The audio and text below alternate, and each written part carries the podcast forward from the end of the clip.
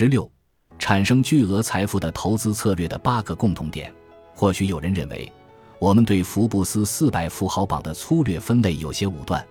我们可以将资金管理和房地产纳入商业类别，或者根据名单上的商业类别开辟出一些新的类别，比如软件业或零售业。但是这并不会改变一个核心问题的答案。这个核心问题是。产生巨额财富的投资策略有什么共同点？答案很简单，至少一开始，所有这些通往巨额财富之路都要借助一些特殊策略，包括利用杠杆和资本集中这两种富含潜在危机的因素，将他们的聪明才智、知识及他们的人力资本货币化。在非经济层面，资本集中和杠杆可能一直存在，例如。榜单上的人或许能够一直利用家族资源获取政治资本，亦或凭借属于某个特定的职业或社会网络而派生出一种利益链或盈利模式。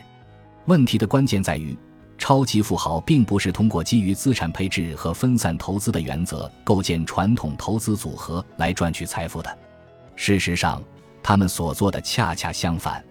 福布斯四百富豪榜上所有的四种主要财富创造来源。都涉及特质风险。特质风险是指根据现代投资组合理论的原则，理性投资者可以而且应当通过分散投资来规避的一类风险。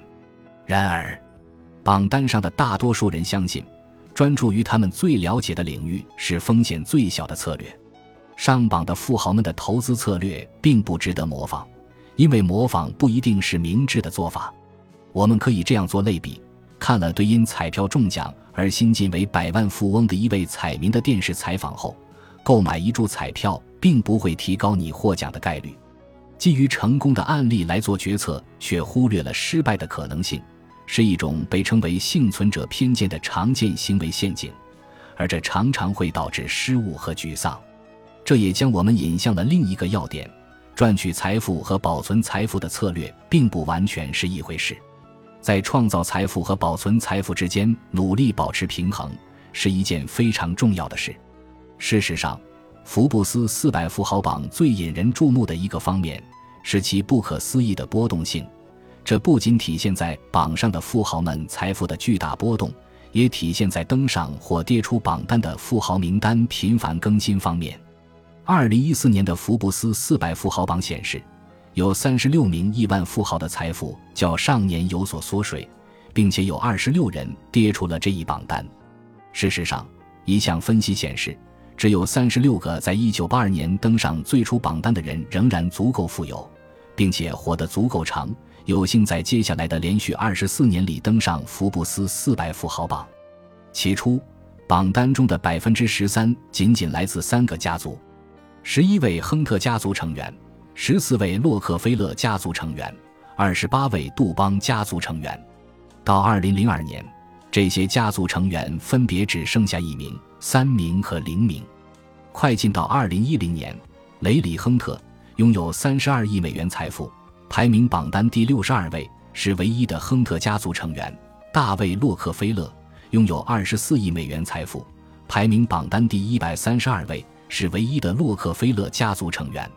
据史料记载，杜邦家族上榜的只有约翰·杜邦一个人。他在1982年到1987年上榜，在因谋杀被判无期徒刑期间孤独终老。对福布斯400富豪榜的变动最为有趣的研究之一，是我的同事及长期合作伙伴莱克斯·扎哈罗夫于2004年开展的。这项研究建立在对跌出福布斯400富豪榜榜单原因的详细分析之上。与伯恩斯坦和斯旺在《滚钱记》中的发现一致，扎哈罗夫和他的团队发现，在那些名字中，只有五十四人在1982年到2003年持续占据着榜单的位置。在346个不在上榜的名字里，研究者们指出，141人是由于非风险方面的原因而跌出榜单的，比如福布斯对其财富进行了重新计算或重新分类。或者因为死亡而将财富分配给家族成员、基金会和税务部门。余下的二百零五名落榜人士，落榜的原因是财富增长的不够快，或者财富被稀释掉了。扎哈罗夫等人接着分析了每一个落榜的原因，并且确定出八个风险因素的组合，他们在每个落榜案例中都发挥了作用。这八个风险因素包括资本集中、杠杆、过度消费、税收、家庭动态、债务、货币、政府行为。有趣的是，资本集中和杠杆这两个风险因素，正是我们先前确定的帮助投资者登上福布斯四百富豪榜的关键。剩下的六个风险因素。只是对于这些个人而言，不能或未能有效降低的额外风险，并最终导致他们相对于榜单上的同伴而失去了过多的财富。扎哈罗夫以一个建议结束了他的报告：当个人和家庭从财富创造转向财富保留时，他们必须改变其承担的风险类型。然而，不冒风险是不可能保持最富有的地位的。扎哈罗夫的研究显示。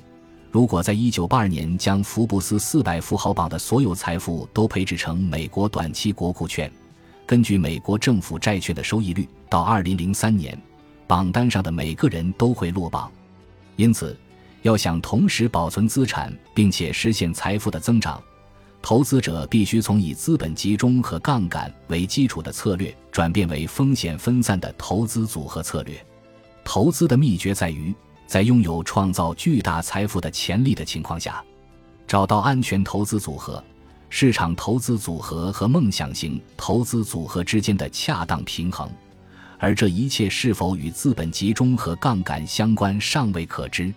弄清楚满足你的基本需求和实现你的梦想目标究竟需要些什么，这是投资的初期阶段必须做的事情。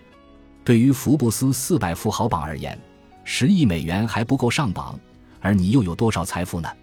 投资者小课堂：特质风险，又称特质波动。按照套利定价模型及其他定价理论，如果市场有效，所有影响个股收益的因素都可以被定价。